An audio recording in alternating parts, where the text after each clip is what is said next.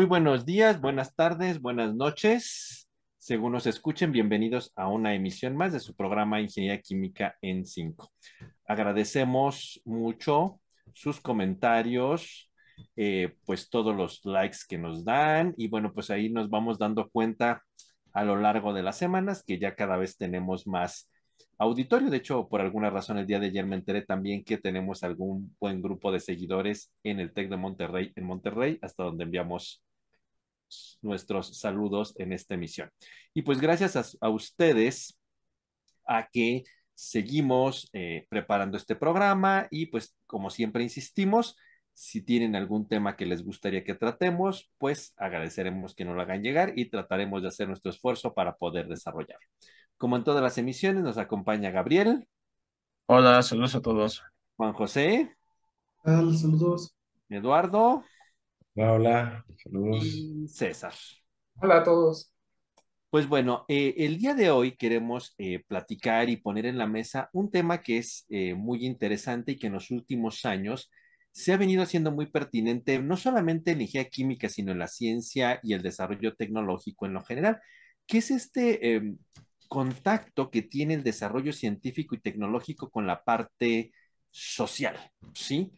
Y yo creo que esto eh, hoy día nos parece raro, pero pues si nos remontamos a la antigüedad, pensamos que el contacto entre la parte humana, el desarrollo social, la legislación, las políticas públicas, eran cosas que estaban entrelazadas.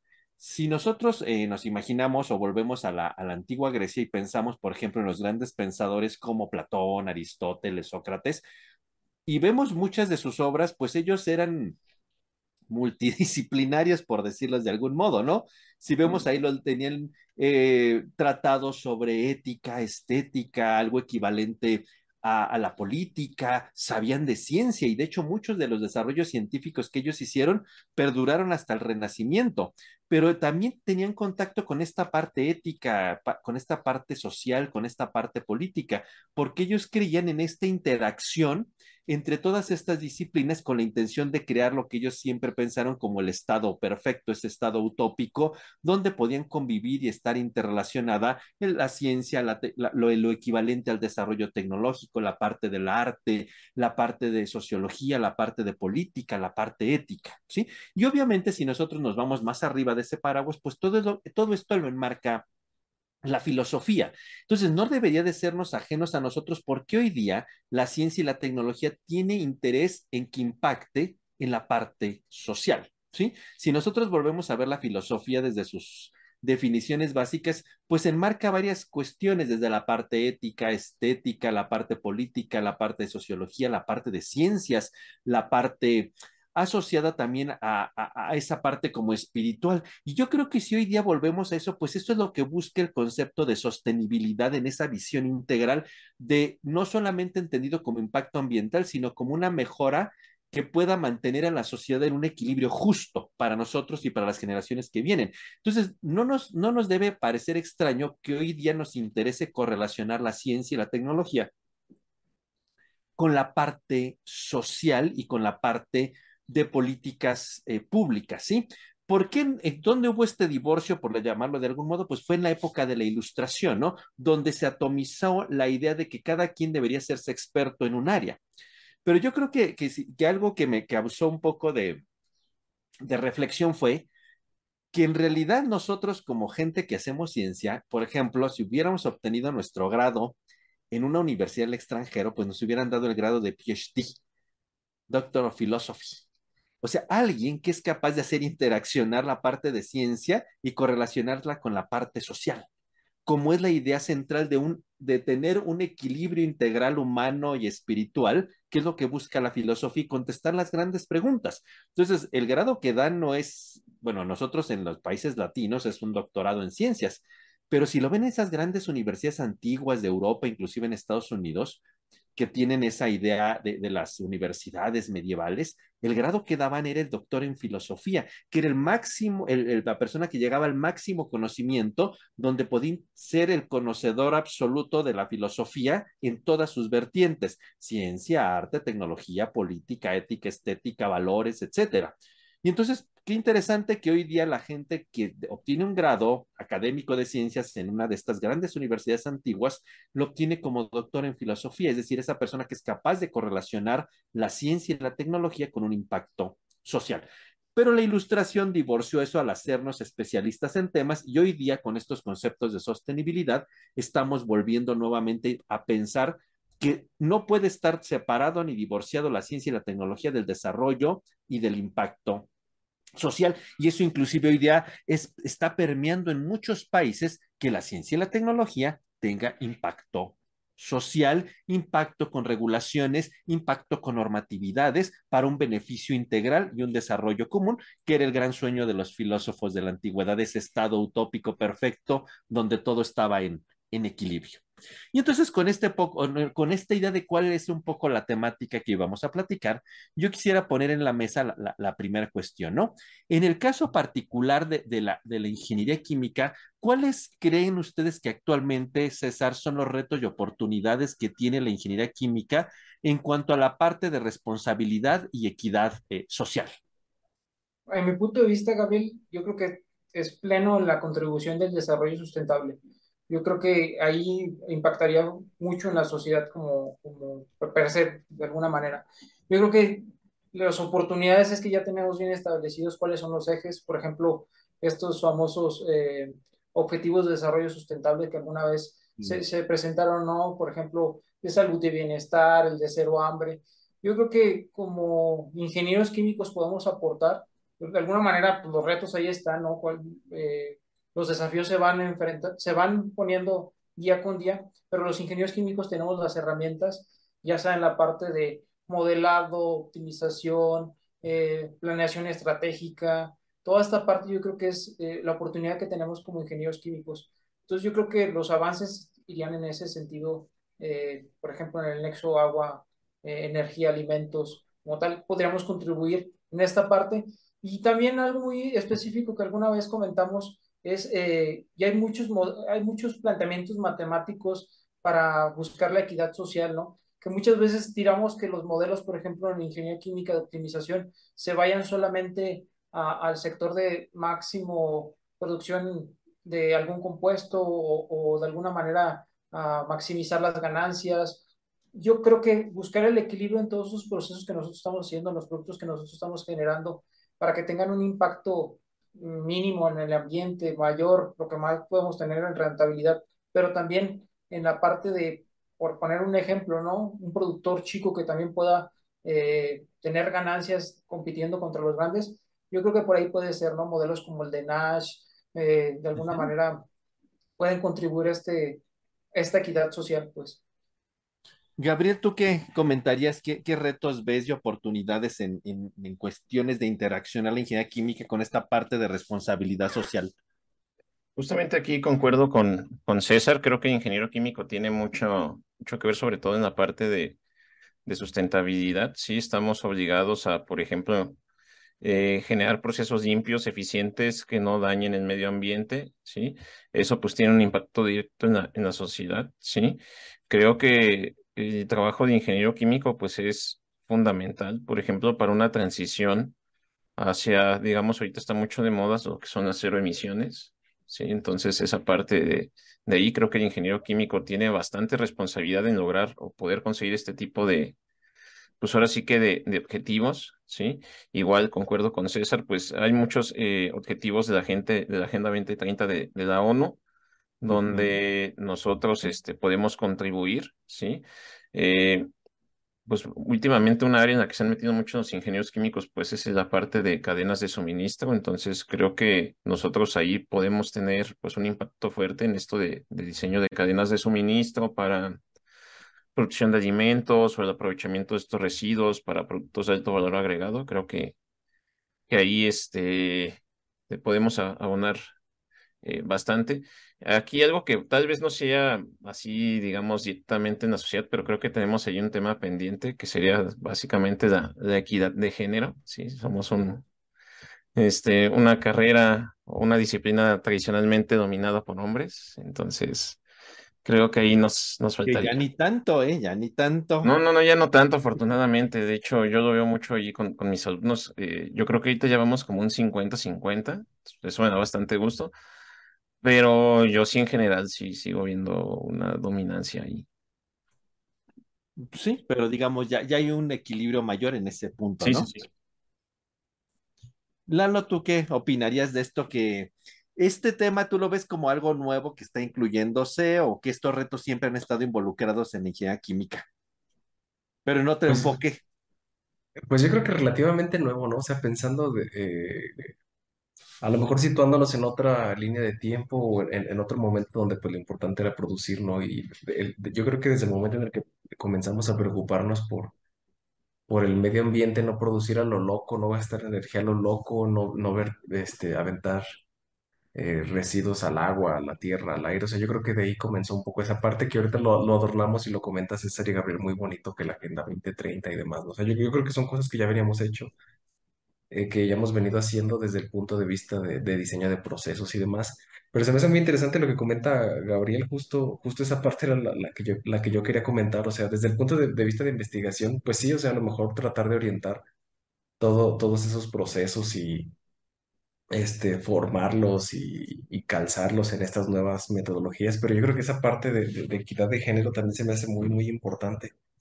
Yo concuerdo con Gabriel, yo creo que todavía parece ser que como, como que todavía, digamos, parece ser como una, una, una, un área donde preponderantemente los hombres están más laborando, pero justo como dice Gabriel, este, yo creo que ahorita ya estamos cincuenta cincuenta entonces, si no es que más, ¿eh? O sea, las chicas por ahí hay muchos estudiantes que, que son ingenieras químicas y yo creo que en, en- en, no sé, yo calculo en 3 4 años, o sea, debería de haber un cambio.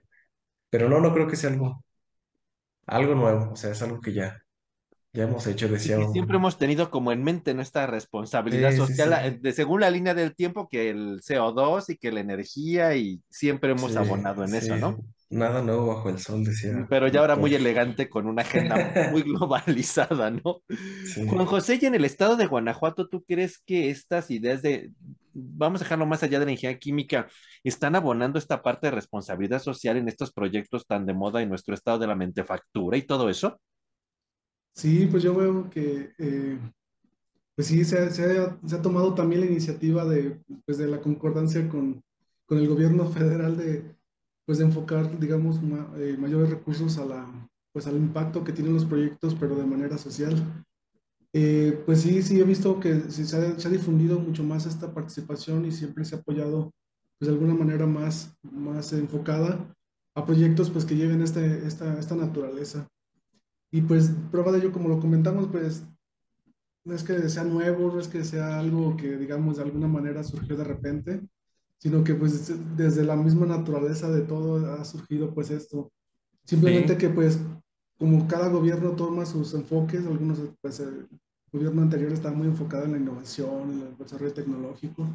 Ahora este gobierno pues está más enfocado al desarrollo pues social y a, y a fomentar esta, pues es- estas cosas, ¿verdad? Este beneficio de los resultados tecnológicos a la sociedad, ¿verdad? Muy, Sí, que son muy evidentes. Exactamente, efectivamente. Yo me he topado ahí, por, por ejemplo, con algunas personas que, pues, que se dedican pues, a esta, están más metidas en el área, por ejemplo, de desarrollar por- políticas públicas, ya más en fondo, pues asesorar, por ejemplo, los, los gobiernos o las personas que pues, lanzan estos programas, ¿no? Estos programas de, que van enfocados pues, a resolver al- alguna, alguna necesidad. Y pues ellos de alguna manera siempre han, han comentado que, que pues es, la pregunta era, ¿se pueden generar estas políticas públicas sin hacer nada de investigación, sin hacer nada de desarrollo de todo esto? Y pues concordaban precisamente ellos que pues muchas, muchas de las, de las políticas públicas que a veces se, se, se- se crean, tienen, se crean sin, esta, sin, esto previo, sin conocer algo previo. Entonces normalmente no llevan ese enfoque tan realista ni tan que, que puede, eh, o el impacto que podría tener. Entonces decían que precisamente, por ejemplo, con unos proyectos de los que nosotros, eh, de los que se han desarrollado, o que se pueden desarrollar, pues sirven precisamente para generar esos, e- esa, esa información, e- ese estado de, como previo, para ahora sí ya, con esa información, ahora sí ya plantear la política pública y pues tratar de, de enfocar, eh, digamos, mejor, mejor los recursos o, o- o esto. Aquí en el estado, pues digamos, lo, lo más que he visto que está enfocado un poquito más es la parte del medio ambiente, que es donde se ha generado pues mucha más este enfoque. Y dentro de esto, pues ahí todavía nos falta muchísimo, obviamente. Eh, las políticas públicas, hablar de política pública, pues hablar de política y casi nosotros, pues normalmente no estamos nadie inmerso en política, ¿no? Mm. Porque es pues, llevar un poco la, la parte de la, del estandarte de toda esta, pues hasta se nos hace hasta como vago, ¿verdad? Pero yo creo que sí debe de haber alguien allí en la formulación de todo esto de, de políticas y de la formulación del bienestar para la sociedad, pues que lleven este, este, este background que nosotros podemos generar como tal y que pues, pues a todos les puede servir como tal. Fíjate, Juan José, que tú diste con un, con un punto que quería tocar en la siguiente, en la siguiente pregunta. O sea, usualmente uno piensa que las políticas públicas apoyan a que una empresa, una industria química o del tipo que sea, cumpla y asegure su responsabilidad social, su beneficio, su sostenibilidad. Pero no será más bien en forma inversa que el desarrollo tecnológico es el que debe de abonar a la generación de las políticas públicas para que éstas sean efectivas en la aplicación real. ¿Tú qué opinarías, Gabriel? O sea, uno piensa es que la política pública abona a que una empresa de base tecnológica cumple y asegure sus compromisos sociales, su responsabilidad, su seguridad. Pero la pregunta, como decía Juan José, es, bueno, ¿y quién generó esa política pública? A lo mejor no, no me embona a mí. ¿No será más bien al revés que debería de, de, de desarrollarse? ¿O cómo piensas que debería de ser en la relación empresas con la generación de las políticas públicas o cómo crees, para ti, cómo sería el círculo virtuoso? Yo creo que es una, ahora sí que dependencia de ambas partes, no puede depender solo de un solo lado. Y, por ejemplo, tradicionalmente aquí en México, pues mucho de lo que se hace es que la política pública pues dicta cómo tienen que comportarse las empresas y demás, pero pues ahorita estamos ya viviendo cambios, sí, y el ejemplo yo creo que, que todo el mundo está viendo, pues es la inteligencia artificial que se tiene que regular, por ejemplo, ¿sí? Eso viene directamente de la industria privada y esa misma industria privada, hace poco estaba viendo que el, el mismo director de, de ChatGPT compareció ante el Congreso y él mismo dijo, Congreso de Estados Unidos, por cierto, que necesitaba regularse la, la inteligencia artificial Sí, entonces yo creo que en general, pues eh, volviendo un poquito de ingeniería química, creo que esto va un poquito de la mano, ¿sí? No puedes tener solo un actor o un actor preponderante, ¿sí? Los desarrollos científicos que hacemos de este lado, pues bueno, necesitan ser regulados, ¿sí? Y también aparte de, de lo que se necesita, pues eh, también se necesita pues parte de, del gobierno, ¿sí? Por ejemplo, a lo mejor yo puedo proponer crear un, un bioproceso, ¿sí? Pero a lo mejor ese bioproceso consume mucha agua, ¿sí?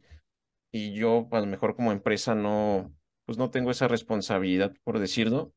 Pues ahí quien tiene que entrar, por ejemplo, de actor para regular eso, el consumo de agua, pues tiene que ser el, el gobierno, ¿sí? Entonces creo que se necesita pues una acción de, de ambos para, para tener, digamos, una generación exitosa, ¿sí? Se necesita una estrecha ahí colaboración que desgraciadamente pues muchas veces no, no se obtiene, al menos aquí en México eh, yo lo veo un poquito difícil, pero para mí ese sería el ideal. ¿Tú qué opinas, Lalo, en ese sentido? ¿Crees que lo hemos hecho al revés en el caso de México, que viene la política pública y nos la imponen y ni siquiera está acorde a lo que desarrollamos? ¿O sí lo hemos hecho bien? ¿Tú qué crees? Híjole, pues, pues si lo han hecho bien, pues no sé, no parece, ¿no?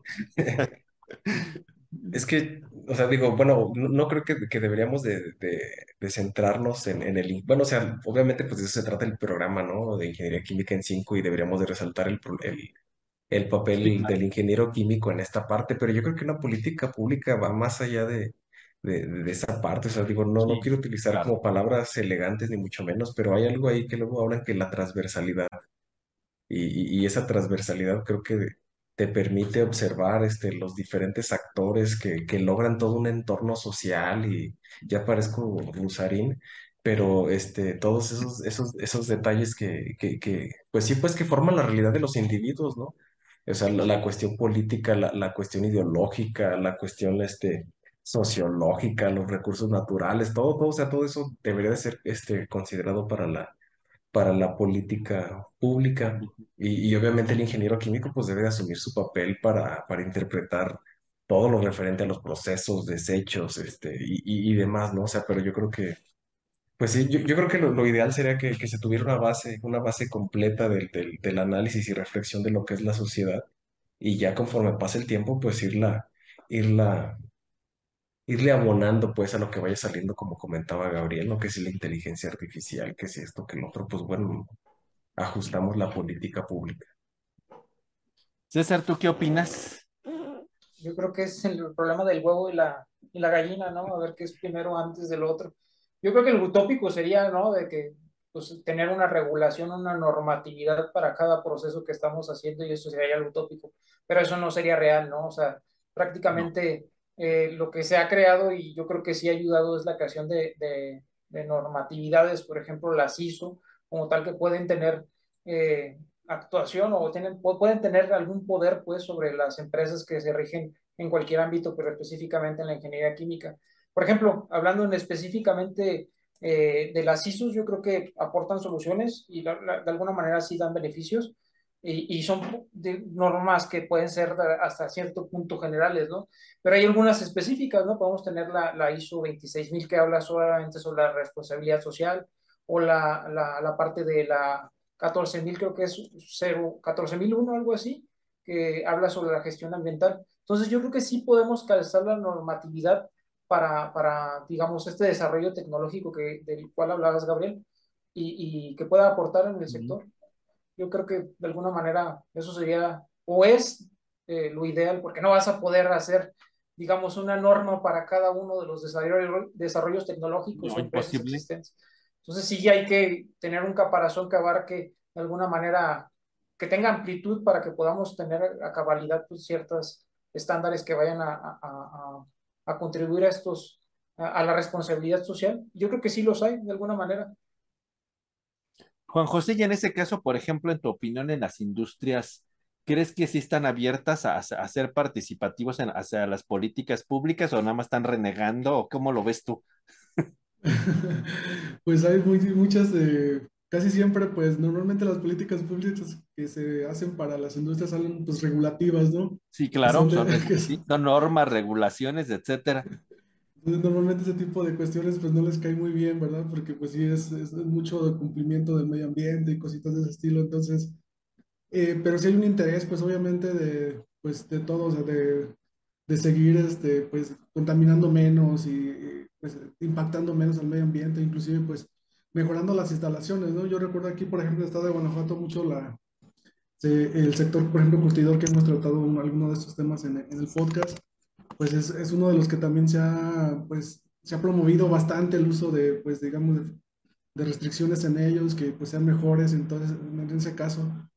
Y siempre ha habido, pues, el, eh, pues, la participación, pero falta obviamente la ejecución de todas esas políticas como tal. Eh, creo que, pues, por ejemplo, pues para, para todas esas se debe de tener un conocimiento pues am- ampliamente de, del, de la problemática que existe detrás de la, de la política pública. Y ahí es ahí donde, por ejemplo, los ingenieros químicos pues tienen una, una relevancia muy, muy importante. Eh, yo, de- de- yo, por ejemplo, me ha tocado este, adentrar un poquito a esto de la política pública sin varios más dos pincelazos realmente, pero A es- ver, cuéntanos. pero es, un- pero es algo muy, este, eh, por ejemplo, me ha tocado diseñar alguna política pública precisamente para, para un proyecto y donde este proyecto pues es, es parte de, la, pues, de las comunidades, por ejemplo, rurales, donde se tenía que regular, por ejemplo, la, el, el agua como tal para, para esto, donde no hay un sistema regulatorio como Zapal o como algún eh, ente como este. Entonces tiene que estudiar por precisamente todo el caso, precisamente, y, y generar toda la información para de ahí, pues en base a una metodología que propiamente, por ejemplo, lo- los de ciencias sociales lo saben muy bien, toda esta parte de, de los abogados, de las leyes, qué leyes te impartes, qué leyes no puedes, este, pues de alguna manera, este, pues sobreponerse sobre cada uno de ellos, ¿verdad? Entonces sobre eso se hace, se genera pues una, una, una, una propuesta como tal. También en esto, por ejemplo, pienso en, en la parte de cuando, por ejemplo, se lanzó la, la Ley de General de Cambio Climático, que ya hemos tratado también aquí en, el, en algún podcast, de aquí, de, por ejemplo, de toda esa, quién fue, quién está detrás de todo eso, ¿no? A lo mejor está un ingeniero químico que pues ahí vio precisamente la oportunidad y través, a través de él pues ya se generó la parte de poder este, cambiar o, o mejorar o, o promover pues el uso de tecnologías limpias, etcétera, eh, para poder generar eh, o llegar a un cumplimiento de los, de los ODS como tal, que tal vez eh, ahí también hemos tratado. Ajá. Entonces, en realidad sí, sí, no es tan trivial, ¿verdad? O sea, parecería un sueño utópico, pero en realidad no es tan trivial llegar a esa interrelación industria política pública o, o los generadores de esas políticas, ¿no? Sí, Es- exactamente. Exactamente. Y justamente tú tocaste algo, este, ahora estás este, muy acertado, Juan José, abriendo casi siempre la siguiente pregunta que quería hacer.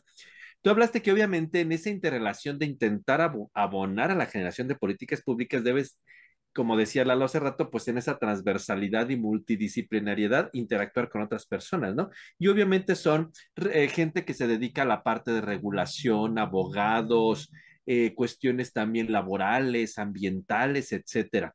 En ese sentido, eh, César, ¿tú cómo, tú cómo, o sea, usualmente pensamos en un abogado, alguien que viene, un auditor, etcétera, y entonces pues hasta nos ponemos los pelos de punta, ¿no? ¿Cómo, cómo crees que debe ser esa interrelación? ¿Cómo crees que debe ser esa, cómo nos pueden ayudar y no verlos como el diablo? Para generar una buena política pública y abonar un desarrollo social integral de una industria. Por ejemplo, la parte de abogados, la parte de la gente que viene a, las, a, la- a revisar normatividades, auditores, etcétera. ¿Tú qué opinarías, César? O sea, de que de entrada sí tiene que haber una conexión entre el- Sí. los, digamos, la parte del derecho con la parte de la ingeniería química y con otras áreas más, la tiene que haber. La, la relación pues, yo creo que tiene que ser, eh, pues que las dos partes tienen que ver hacia el mismo objetivo, ¿no?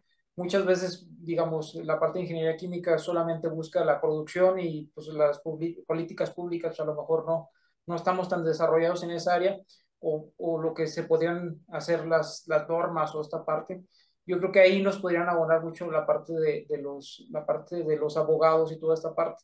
Y pues casos pues, los vemos, ¿no? También como dice Juan José, alguna vez platicamos con el, del caso de Teflón, ¿no? Con, con, con Dupont en esta parte y esta parte del derecho ambiental, ¿no? Que ya cuando hubo el problema, yo creo que la, la relación a eso voy, ya cuando hubo el problema de que ya hubo gente afectada, ya hubo gente con cáncer, pues ya vienen a hacer las regulaciones. Yo creo que lo, lo importante sería detectar el problema a priori, ¿no? Y poder regular a priori esta parte, digamos, sería lo utópico, pero la relación está. ¿Y por qué siempre vemos que es como que mm, hacemos cortocircuito cuando llega a la empresa la parte de los gestores, la parte legal? O sea, cuando tú lo has dicho, pues en el mundo ideal deberíamos de trabajar todos concatenados, ¿no? ¿Dónde está ese que no embona Gabriel? Híjoles, pues esa es una buena pregunta. Este, yo creo que es básicamente por un desconocimiento de ambas partes. ¿A qué me refiero? Eh, realmente, cuando, por ejemplo, bueno, me ha tocado hablar con, con algunos abogados y cosas así, realmente yo siento que ellos no se esmeran mucho en que uno comprenda los términos y a lo mejor viceversa. ¿Sí me Cuidado porque nos pueden boicotear, ¿eh? Pues siento que cada quien va como por su camino también. Eso es algo que también ocurre y he visto mucho en la industria. Cada quien va por su camino, nada mis cosas son importantes. Y ya el día que salga un problema o algo así, le hablo fulanita de tal. ¿Sí? Entonces creo que hay mucha desconexión o mucho individualismo en ese, en ese sentido. ¿Sí? Y creo que pues está mal. ¿Sí? O sea, ya hasta que tenemos el problema o algo así, ahora sí ya recurrimos al, pues a las personas expertas que nos pueden asesorar. Creo que eso es algo que no este, que no debemos hacer aquí en, en México, ¿sí? Y eso yo creo que es algo que ocurre con bastante frecuencia, ¿sí? Bueno, tú lo particularizaste a México, la idea era más genérica, ¿verdad? Bueno, en general, pero sí, siento que, mucho así. Y entonces, abonando esta idea de, de Gabriel Lalo, ¿será que él lo decía, bueno, es que pues, viene la gente legal y no, no se explica. ¿Y no será que también nosotros en la parte técnico no nos uh, somos amigables a la parte legal? No sé, ¿tú qué opinarías? O... Sí, sí, totalmente. Digo, o sea, puede ser que ellos no se quieran explicar, pero nosotros también, pues a lo mejor no queremos entenderlo. Mm, Yo, bueno, creo, creo que es un tanto pues por la formación y el, y el lenguaje, ¿no? O sea, digo, creo que como ingenieros químicos estamos orientados a resolver problemas y lograr objetivos, ¿no? O sea, muévele aquí, muévele el proceso de allá y listo, ¿no? Con tal de lograrlo. Y ellos yo creo que ven toda, toda e- esa parte que, que se refleja, o sea, toda esa parte distinta, a lo mejor no de proceso, pero sí de normatividad y de política pública y demás. Y, creo que el detalle a lo mejor en realidad no, no es que sea tan distinto de, de compaginar, pero siento que a lo mejor ese es el lenguaje, ¿no? Simple y sencillamente.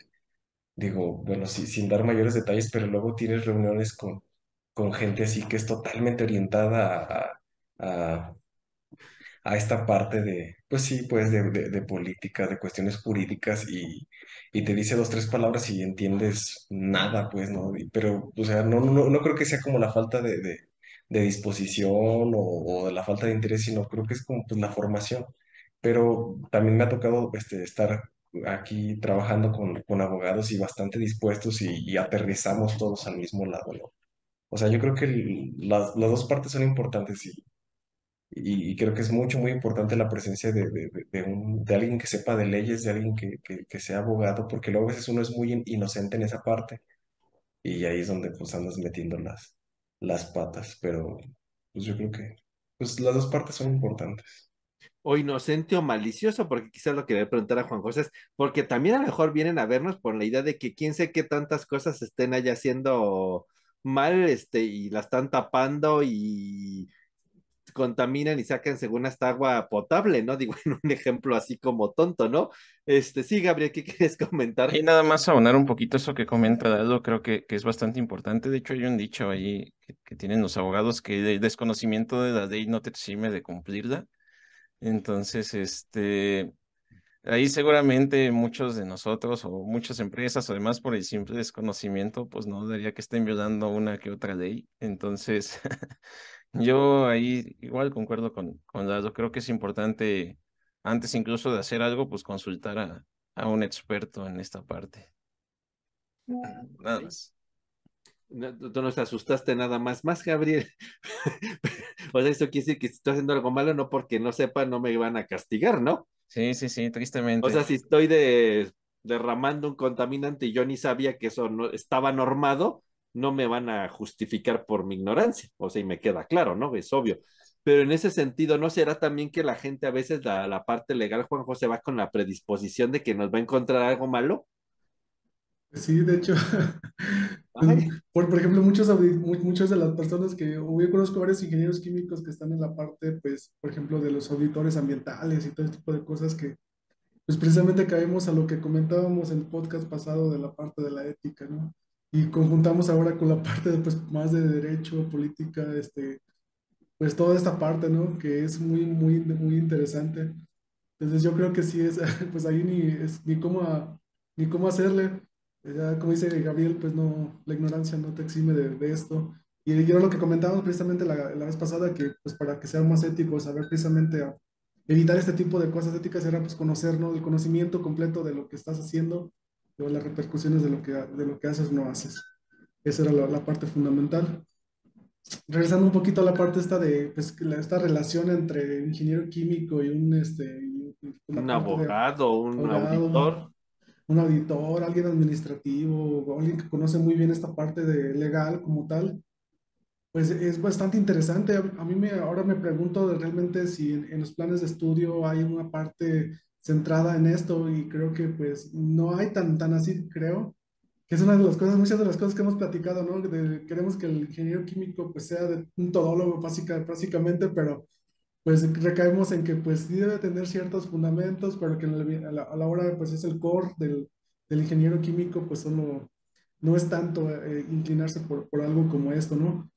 Pero, por ejemplo, ahora que comento de que sí eh, se ha trabajado, por ejemplo, con políticas públicas o tratando de generar una política pública, pues te das cuenta que, por ejemplo, nuestro lenguaje científico mm, llevado a cabo por netamente por método científico riguroso, de llevar una metodología rigurosa, resultados y todo este tipo de cosas, pues recae y ves las metodologías que utilizan, por ejemplo, lo- eh, la parte ya, gente que se dedica a la parte social, y pues sí, re- recae un, recae un- o sea, sí difieren un poquito, y entonces a la hora de precisamente lo que comentaba Eduardo, de, de comunicarse, puede resultar un poco, pues, eh, no, no ligante de alguna manera, pero sí un poco, pues, que se entienda, por ejemplo, los resultados, ¿no? No- Normalmente pasó que, por ejemplo, tú te dedicas a hacer lo tuyo, a investigar, a sacar los resultados de lo que te toca, pero a hora de transmitirlos, dice, yo es que yo a para mí no es, yo no los quiero así, a mí quiero que me digas como la consecuencia, el, el sentido, más que un número, más que nosotros basamos mucho los hechos en, en algún resultado,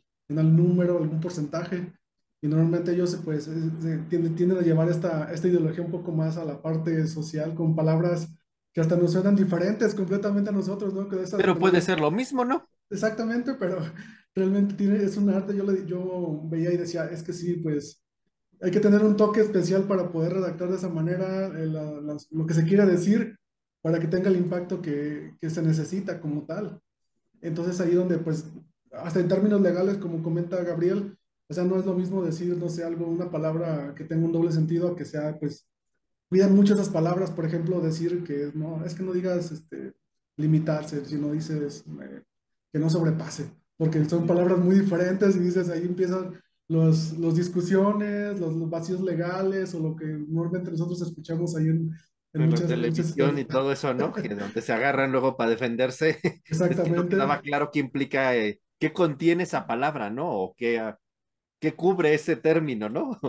Y Sí, ahí es pero- donde, sí, y ahí es donde hay- justamente la parte de eh, esa área que, no des- que desconocemos completamente, ¿no? Sí, pero es algo que nosotros ya hemos tratado también mucho de, pues, de tratar de conocer esta colaboración interdisciplinaria, ¿no? No necesitamos ser pues, expertos en todo, pero hay personas que son muy enfocadas a esta parte y que tienen ya el background completo de, de esto y nos, y nos pueden ayudar muchísimo a, pues, a llevar a cabo es- una política pública, por ejemplo. Sí, claro. Y, en ese sentido, si se fijan, bueno, ahorita estamos viendo como la interacción entre la industria, la ciencia, la tecnología, el desarrollo y la parte del cumplimiento de normatividades políticas públicas. Y sobre todo pensando en beneficio social o la cuestión del medio ambiente, que son como las cosas clásicas donde queda asociada la política pública, ¿no? O tiene un beneficio social o tiene un impacto ambiental o etcétera. Pero hay un tercer elemento que no hemos puesto en el juego, el que pone el dinero o el que va a recibir las ganancias. Y entonces, ya cuando entra esa combinación, esto se convierte explosivo, ¿no? Porque muchas veces querer traer beneficio social, a cumplir una política pública, cumplir una normatividad, me puede desequilibrar la parte económica. Y entonces ahí, Gabriel, ¿tú qué, cómo es este juego? O sea, ¿es el dinero, es la política pública, es la equidad social? ¿Qué dirías? Definitivamente, bueno, en mi experiencia yo creo que manda mucho el dinero aquí, ¿sí? En gran ¿Aquí en México o aquí en la en industria? general, o sea, en general en esta parte manda mucho el, el dinero, ¿sí? Este, obviamente, pues las empresas van a intentar ver por sus intereses si pueden postergar adherirse a una política pública, pues lo van a hacer, ¿sí? Este, yo creo que algo que puede beneficiar mucho en esta parte, pues son los incentivos tanto fiscales como económicos, ¿sí? Que, digo, sobre todo para esta transición, ¿sí? Eh, digo, desgraciadamente, pues esto es, es así, eh, o al menos es mucho de lo que me, me ha tocado ver, cuando uno intenta uh, explicarles a, a las personas esto, siempre es así como, no, pues es que yo así estoy bien y hasta que no me digan nada, este, pues yo seguiré así. Sí, ya hasta que vienen las multas o demás, pues bueno, ya quieren cambiarse. Pero yo creo que aquí dependemos mucho, sobre todo, de, de incentivos económicos por parte del gobierno. Sobre todo Pero- cuando son, son políticas públicas nuevas, ¿sí? Como, y, no- y- y políticas públicas más hacia la normatividad, ¿no? O regulación. sí, así es. Pero, pero, ¿qué pasa cuando quieres hacer un beneficio social, una equidad social? Y entonces ahí el inversor ya también brinca. O sea, ahora quieren que cumpla la norma y quieren que no contamine y quieren que, y todavía quieren que traiga beneficio social, ¿no? Ahí tú, ¿qué, qué ves, Lalo? Digo, porque eh, Gabriel se centró mucho, bueno, pues me hago el loco en la norma y no la cumplo, ¿no? Pero ya cuando quieres hacer un beneficio social, una equidad social, y llega el inversor, ¿tú qué opinas? Es, es, es, complicado el panorama, porque la verdad es que eh, para que un proceso sea, se establezca, pues la realidad es que tiene que ser económicamente factible, ¿no? O sea, a lo mejor pues tú lo adornas y le pones ahí más detallitos que si el impacto ambiental y demás, pero la, real- la realidad de las cosas es que el inversor pues no es la beneficencia y, pues solo va a, poner dinero cuando en un análisis a detalle pues sale que es factible. Ahí probablemente como, como, como ingenieros químicos y, pintando al ingeniero químico como un- un- una persona con alta conciencia social, que puede no ser cierto, pues sería a lo mejor este, la, la intención de, de, de- de exponer, ¿no? O sea, digo, al fin y al cabo Gabriel, César y demás trabajan en, en cuestiones de, de- de cadenas de suministro y diferentes tecnologías y superestructuras y demás. O sea, yo creo que a lo mejor, yo sé que no es fácil, pero o sea, realmente si estuviéramos preocupados, pues diríamos, oye, ¿sabes qué? Pues sí está bien, ¿no? Pero o sea, a lo mejor, mira, aquí no, no instalamos una, una columna, mira, a lo mejor aquí nos conviene tal vez utilizar alguna membrana porque pues no vale la pena tanta energía o qué sé yo, o sea, a lo mejor en ese plan, pero este, desafortunadamente pues siempre preponderando lo económico, o sea, porque digo, sal- salvo que seas una entidad de gobierno que busca otros, otros fines que no sea el lucro, pues una inversión privada mm, difícilmente va a apostar por algo que no le deje un beneficio económico real y en el corto plazo. O sea, hace que tú lo ves como oscuro, el panorama, No, pues o sea, es que, ay, pues o realista, o lo No, realista es bueno, sí, pues, pues es que, o sea, y, y yo lo veo, o sea, digo, si, si yo fuera inversor y tendría que invertir miles de millones de dólares, pesos o yenes, creo ya, ¿no? Este, pues yo diría, oye, ¿qué? Pues, pero ¿en, en cuánto tiempo, yuanes, perdón, en cuánto tiempo voy a recuperar la inversión y en cuánto tiempo voy a estar doblando el- el- lo, lo que invertí, ¿no? O sea, pues es que, pues así es, ¿no? O sea, obviamente, pues qué bonito que ayudemos a la gente y que se generen empleos y qué bonito que cuidemos la tierra, pues, pero híjole, pues es mi dinero. No sé, a lo mejor es como cruel el, pero pues a ver. A- Así que yo no, no, lo bueno que no tengo tanto dinero para invertirlo. Y, justo eh, César Lalo me robó lo que te iba a preguntar. De algún modo yo te decir, bueno, tú, tú trabajas en un grupo de investigación experto y reconocido internacionalmente en cuanto a sus desarrollos que han hecho en esto de poner en, en el candelero eh, la aplicación de la- las técnicas matemáticas de optimización a la resolución de problemas con, digamos, con intención social, ¿no? Por decirlo de algún modo, e inclusive está cumpliendo políticas públicas de restricciones de contaminantes, manejo de agua, el Nexus Water Food Energy. Eh, y todas estas cosas, ¿no? Inclusive hasta el problema este de los stockholders, de todo vamos a salir ganando y bla, bla, bla cuando tú ves eso, tú dirías, bueno, como dice Lalo, pues ahí, están, ahí está el mejor ejemplo de cómo un ingeniero químico abona a, a la pertinencia social y de normatividad y de todo, y pone en juego las ganancias. Pero tú, en tu opinión realista de toda esa teoría y esas cosas tan bonitas, ¿qué crees que falta para seguir en esta misma línea? Eh, si llegara el inversor de verdad a, a, a probar esos desarrollos, César, tú en tu opinión así sincera y de corazón. sincero y de corazón. Yo creo que el inversor es el que tiene el, sartén, pues, de, de- del, el mango, perdón, del sartén. O sea, Sí. yo creo que por mucho que, como justamente lo mencionan tanto Gabo como Lalo, esta parte de que podemos eh, poner el proceso muy verde, muy sostenible y que es lo mejor, si no hay una, si no hay una ganancia, una rentabilidad en cualquier proceso, pues todos los inversores, digo, y siendo honestos, cualquiera de nosotros diríamos, no, pues ¿para qué voy a invertir si en 5 o 20 años no voy a recuperar mi, mi inversión? Eso es realmente lo que buscamos, ¿no? Que tener Claro. ganancias en un sistema. Entonces, yo creo que, honestamente, ¿qué es lo que hace falta para esto? Eh, maximizar lo más que es que es bien difícil, es un problema bien complicado. Justamente por eso está toda esta parte de la interrelación entre todos los eh, factores. Por ejemplo, nosotros podemos decir, bueno, la, la empresa tal no es tan responsable so- socialmente, pero a la vez, digamos, con el medio ambiente, pero a la vez genera, no sé, mil empleos, ¿no? Entonces, eh, de alguna manera también está contribuyendo socialmente esa empresa, eh, digamos, a la proliferación de, de la Sí, claro. A nivel local, a nivel estatal, no sé, de alguna manera, ¿no? Entonces imagínense que nosotros queramos cerrar esa empresa porque no cumple con todas las, eh, digamos, banderas verdes de, de, de, cuidado ambiental, entonces se refleja en otras, eh, digamos, otras complicaciones a futuro que se podrían tener.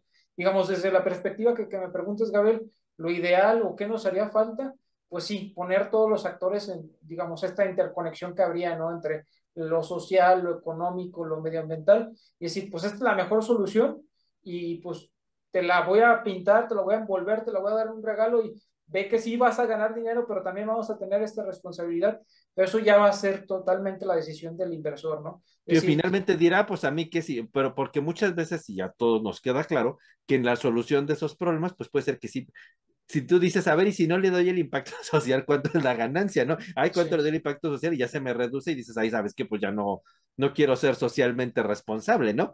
Y entonces ahí el problema es, o sea, y quizás a lo que decía Juan José hace rato, yo creo que viene esa parte de la ética y del civismo, decir, pues sí quiero colaborar, ¿no? Y, y, no ser, quedarme con toda la tajada del pastel, ¿no? Y que de algún modo en ese tipo de soluciones como las que ustedes hacen y que cada vez las aproximan más a, a, a hasta que todos vamos a tener beneficios desde el inversor, el que hasta el que transporta casi literalmente el producto, todos ganamos, ¿no? En, en, esta cadena y se ve muy bonito y se oye muy amigable y muy socialmente responsable, pero como entonces en tu opinión la conclusión sería, pues sí tengo la solución, pero el problema es que quien lo va a poner el dinero realmente está en sintonía con esto, ¿no? De, hecho, muchos se concluyen todos los trabajos justamente de este tipo, que es, es decisión, bueno, la redundancia aquí del tomador de decisiones es el que va a decir, yo quiero tirar hacia lo económico, yo quiero tirar hacia lo social, hacia lo medioambiental. O sea, justamente el modelo sirve para eso. Yo creo que ese es el mayor beneficio que podemos tener, el tomador de decisiones puede decir, voy a tirar a una solución equilibrada o le voy a tirar porque yo como inversor quiero ser alguien verde, voy a tirar a la medioambiental, pero también voy a tener ganancias. Yo creo que la clave es que toda esta parte de la ingeniería química y todo el modelado y todo eso pueda abonar ayudarle al tomador de decisiones. Pero pues ya sabemos que justamente el tomador de decisiones va a ser. Aunque ahí yo, yo diría, pero es que el tomador de decisiones siempre debería de ver por todos, ¿no? O sea, yo, ni siquiera, yo, ni siquiera, debe decirle, pues aquí tiene muchas soluciones, usted elija y mire, y esta es mi aportación como ingeniero químico. O sea, era obvio que la, la, solución ética y cívica es donde todos ganemos, ¿no? Yo gano Así. dinero, pero doy beneficio social, genero empleos, sacrifico una cosa, pero doy a los demás, ¿no? y, y ahí ya, y a la conclusión a la que tú dices que es como lo natural para no ofender susceptibilidades, es decir, pues, o sea, como forzando a que, pues, o toma esta o no hay otra, es, entonces, ¿qué nos está fallando como seres humanos quizás, no? Ya desde, ya vamos a otro nivel de problemática, ¿no? O sea, ¿cómo estamos pensando nada más en el dinero cuando podemos hacerlo todo, ¿no? Y ustedes dan ese tipo de soluciones, ¿no? Que parecería ser, esta es, pero, pues no, aquí tiene, señor muchas opciones usted elija, ¿no? Sí. Eh, sí. o sea, y así como que ahí es lo que está como feo, ¿no? Ahí todavía esa parte no, no, no cuaja, ¿no? Y en ese, ¿tú qué cerrarías con tu, algún comentario estas ideas, Juan José? ¿Qué dirías en tu opinión? Ah, pues yo diría que, por ejemplo, ahora, ahora lo vemos muy marcada la parte de, pues, del desarrollo social con, las, con el gobierno, ¿no? Que de alguna manera ha, se ha habido marcada la separación de, pues, de la industria privada como tal para proyectos que pues, tengan impacto social realmente, pero pues es, es algo que pues, se veía venir de alguna manera, ¿no? Porque muchas de las políticas públicas que se, que se van a generar, pues vienen muy casadas de la mano con las ideologías de la parte política del gobierno que está en turno. Claro. Eso es inevitable y eso pues es, de alguna manera que se tiene que pensar a la hora de votar o a la hora de, de que alguien elija pues el gobierno que, que quiere, ¿no? Como tal. Entonces, eh, ahora con esto de que pues los inversores no están tan bien vistos pues en, en esta parte, yo creo que le, la inversión pues es, es, pues es digamos, eh, es lo que persigue cualquier inversor, ¿no? Eh, pues llegar al impacto social y que lo, que lo tengan, obviamente con algún beneficio como lo hemos comentado.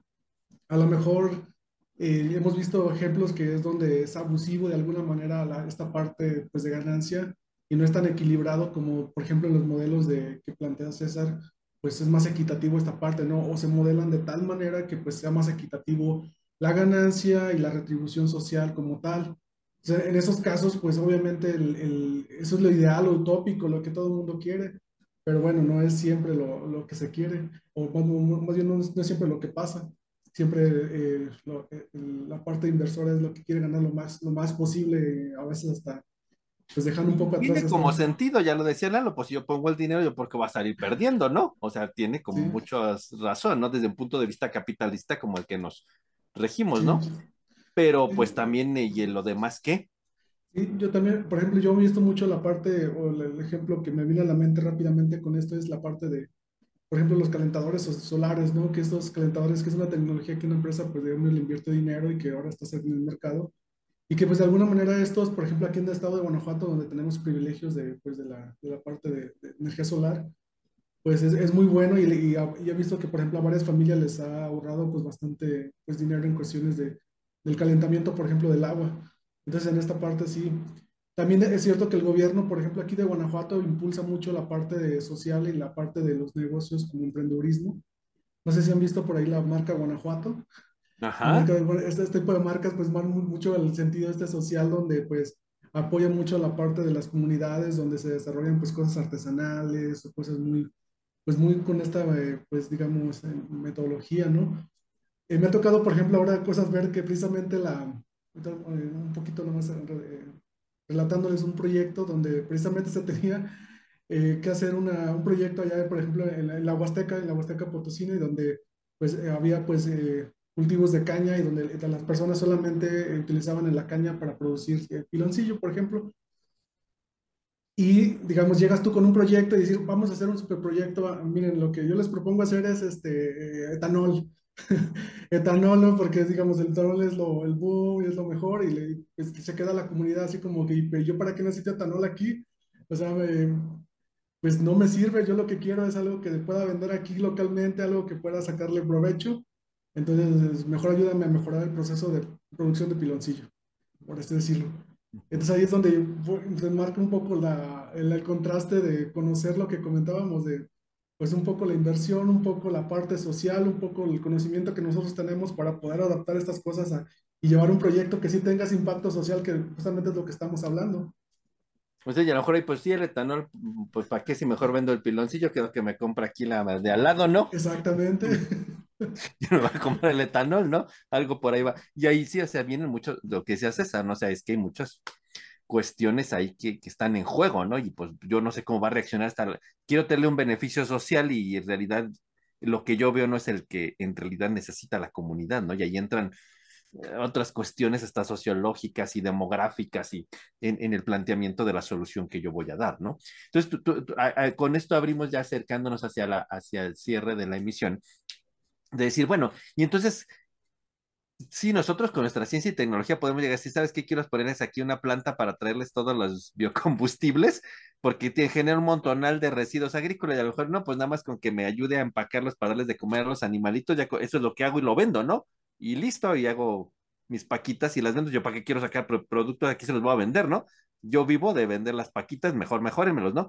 Y uno no tiene ese sentido de verlo, ¿no? O sea, uno quiere ya luego sacar todo el producto hasta y, a lo mejor ese es de lo que ellos viven y mejorado podrían ganar más, ¿no? Entonces, ahí hay como esa, también esa parte de la visión de entrar en la política pública y en el beneficio social, pero ajustándonos a las circunstancias particulares, ¿no? Entonces, yo creo que esto nos lleva a, a reflexionar finalmente desde el punto de vista de la industria química en lo particular y la industria tecnológica a la oportunidad, ¿qué retos y oportunidades vemos para para hacer esto como la idea de esa gran cadena, como lo que hacen César o Gabriel, de con equidad social y económica y regulaciones, pero también del otro lado de la parte de las políticas públicas, qué retos y oportunidades quedan, ¿no? Y ahí el problema es que a lo mejor esos retos y oportunidades de ambos lados no coinciden. El problema es por qué o qué, qué harían o qué opinan en ese sentido. ¿Deberíamos hacerlos coincidir, cada quien por su lado? ¿Qué, qué dirías, Gabriel? Híjoles, pues esa es una pregunta bastante compleja. Eh, son varias cosas. De la idea. Este, yo creo que uno necesitamos tanto de ambas partes como, por ejemplo, desde la sociedad, tanto como nosotros, nosotros como ingeniero químico, de industria, del gobierno, pues tener un poquito más de, de conciencia social, vamos a decirlo. Sí, yo creo que el fin último de todo desarrollo pues debe ser el beneficio pues general de la sociedad tal cual y no tanto el beneficio económico de unos pocos. Sí, entonces yo pienso que deberían, eh, pues bueno, deberíamos ponernos ahí. Ahí, bueno, recordando ahorita un poquito uno de los podcasts que, que hemos hecho de, de ética y demás, creo que también se necesita, es un desafío sobre eso, tener pues ética sobre los desarrollos que se hacen, ¿sí? Con lo que comentaba Dado, pues, este, pues muchas veces los inversores es yo por qué voy a perder dinero, ¿sí? O por qué voy a hacer esto, ¿sí? Entonces creo que necesitamos pues mucha parte de ahí. Yo digo, no, no tanto como para la industria química como tal, sino más bien a nosotros como personas o en general a nosotros como sociedad. Creo que nos hace falta mucho eso para poder, este, generar políticas públicas también realmente efectivas que, que permeen, porque muchas veces también pues, se generan políticas públicas que pues ni el caso, ¿sí? Nada más por decir que se generan y ya, entonces necesitamos mucho mejor esa parte, tanto de ética como de la conciencia social. Ok.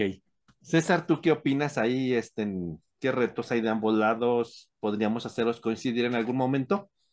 Yo creo que se tienen que hacer coincidir. Digo, ese es el problema mayor, yo creo que es el reto mayor, que justamente si estamos desacoplados, pues justamente no va a haber esa armonía y no vamos a llegar a ningún lado. Yo creo que por parte de las políticas, bueno, de la sociedad en general, digamos, de estos actores que, que les dije hace ratito, tomadores de decisiones, yo creo que creer un poquito más en las herramientas que tenemos como ingenieros químicos es una de las partes bien importantes. Yo creo que la ingeniería química ya está o se ha expandido mucho hacia otros lados, como hablamos, tenemos modelos, podemos hacer optimizaciones, planificación estratégica, cadenas de suministro y, y, con cierto rigor, o sea, realmente yo creo que sí es apropiado. Poniendo un ejemplo, ¿hace cuánto fue la escasez de agua en Monterrey? Hace un par de años. ¿El año, el año pasado? Sí, fue la escasez y eso ya estaba previsto, de hecho ya estaba publicado anteriormente de que iban a tener escasez si no cuidaban de alguna manera eh, con ciertas eh, normativas pues el, recurso y nadie los, o sea, fueron con la entidad que regula el agua ya en, Nuevo León y nadie les hizo caso, les dije, o sea, realmente no importa esto. Yo creo que ese es el problema, ¿no? O sea, que nos tomen en cuenta decir, oye, pues realmente mira, esto es lo que está sucediendo, son datos reales y pues hay que poner en práctica esto porque si no va a suceder eh, algo, ¿no? O sea, en cuestión del agua o en cuestión de alguna falta de algún alimento. Yo creo que ese es el mayor problema que hay y, y los retos y oportunidades es, eh, pues, creer en esto que estamos haciendo, que la gente nos crea que es real lo que se está haciendo y que las herramientas son adecuadas para poder predecir esta parte.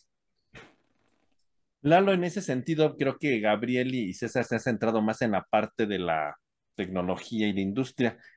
¿Tú qué opinarías desde el parte de, la, de las políticas públicas? yo creo que se, o sea, yo creo que si realmente quisiéramos hacer, este, o sea, existen las políticas, ¿no? Que si la empresa socialmente responsable y que si los, este, los protocolos de X y el acuerdo de, de no sé qué ciudad famosa por ahí de Europa y demás, eh, en cuestiones de, de, promover muchos aspectos sociales y demás de, de, esta parte, pero yo creo que no es suficiente. O sea, yo creo que desde el punto de vista de ingeniería, desde el punto de vista de desarrollo científico, tecnológico y demás, pues yo creo que está ahí la capacidad. Pero yo creo que las normas no son lo suficientemente estrictas, o al menos no con todos, o al menos no en los aspectos importantes. O sea, yo, yo creo que se necesita normatividades un poquito más, este, más, pues más rudas, o sea, probablemente quien, quien sepa de esto va a decir, pues estás loco, o sea, nadie va a poner su dinero donde, donde lo van a estar estrangulando, pues probablemente, pero digo, la realidad es que tampoco los recursos, este, naturales están en todos lados. Entonces yo creo que la, no, no, yo no soy experto evidentemente en esta parte, pero desde mi perspectiva lo que se necesitan son normatividades, este, más, más rigurosas. La parte ingenieril creo que pues tenemos como todas las herramientas, ¿verdad? Sí, sí, sí. Y que les hagamos caso a esas normatividades. Sí, Gabriel, ¿tú qué querías comentar? Aquí, bueno, retomando un poquito lo que comentaba este César, bueno, me hizo recordar por ahí un caso que sufrimos, eso que comentaba César, de que uno, o que ya se, se había avisado el gobierno de, de Nueva León de escasez y no quisieron ver, eh, algo que, que, me ha tocado también mucho ver y que creo que es interesante es que muchas veces cuando llegas y les ofreces un proyecto o incluso una propuesta de política pública, ya sea a una empresa o al gobierno, muchas veces se lo toman como que el hecho de aceptar ese, esa propuesta, ese proyecto, pues es aceptar que eh, algo están haciendo mal o que no están completamente bien, ¿sí? Por ahí ya nos tocó eh, ofrecer un, un proyecto por ahí, de, que podía generarse incluso con una política pública. Y lo que nos dijeron de, pues de ahí fue que no, pues aquí está todo perfecto, todo bonito, este, no lo queremos porque pues no lo necesitamos, ¿sí? Cuando pues la realidad uno va y es completamente diferente, ¿sí? Simplemente no quisieron tomarlo porque de hecho de tomar o aceptar el proyecto, pues es reconocer que tienen deficiencias en el, en el sistema y creo que, este, pues es algo que, que se tiene que, que, mejorar, hay que ser muy honestos ¿sí? en, esa parte y vuelvo un poquito, hay que tener pues bastante ética y aceptar realmente que no todo está bien, ¿sí? Entonces, pues bueno, eh, nada más era eso. Otro ejemplo de que es difícil conciliar ambos mundos, ¿no? Ahí, Juan José, ¿tú cómo cerrarías en esta ocasión con, el, con, qué, con qué reflexión?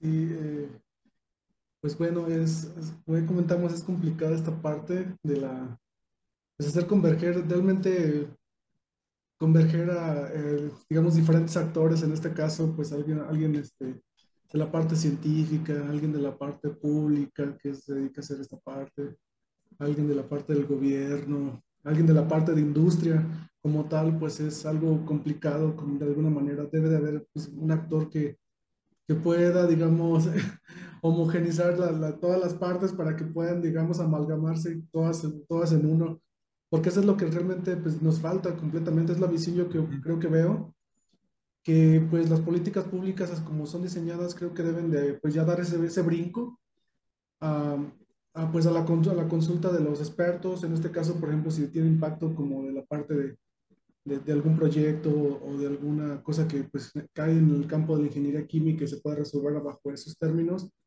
pues en la ingeniería química puede abonar pues esa parte como tal y que se tomen en cuenta pues completamente a, los ingenieros para pues para mejorar las políticas públicas como tal.